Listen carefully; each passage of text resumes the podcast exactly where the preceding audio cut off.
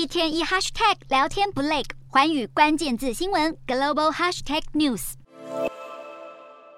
警报声再度响起，在战火中，寒冬覆盖乌克兰，在乌克兰首都基辅，地面上堆了厚厚的一层雪。这场战争一打就是十个月。为了巩固最有力盟友美国的支持，乌克兰总统泽伦斯基踏上美国华府之行，这也是泽伦斯基自从二月爆发乌俄战争后首度出访。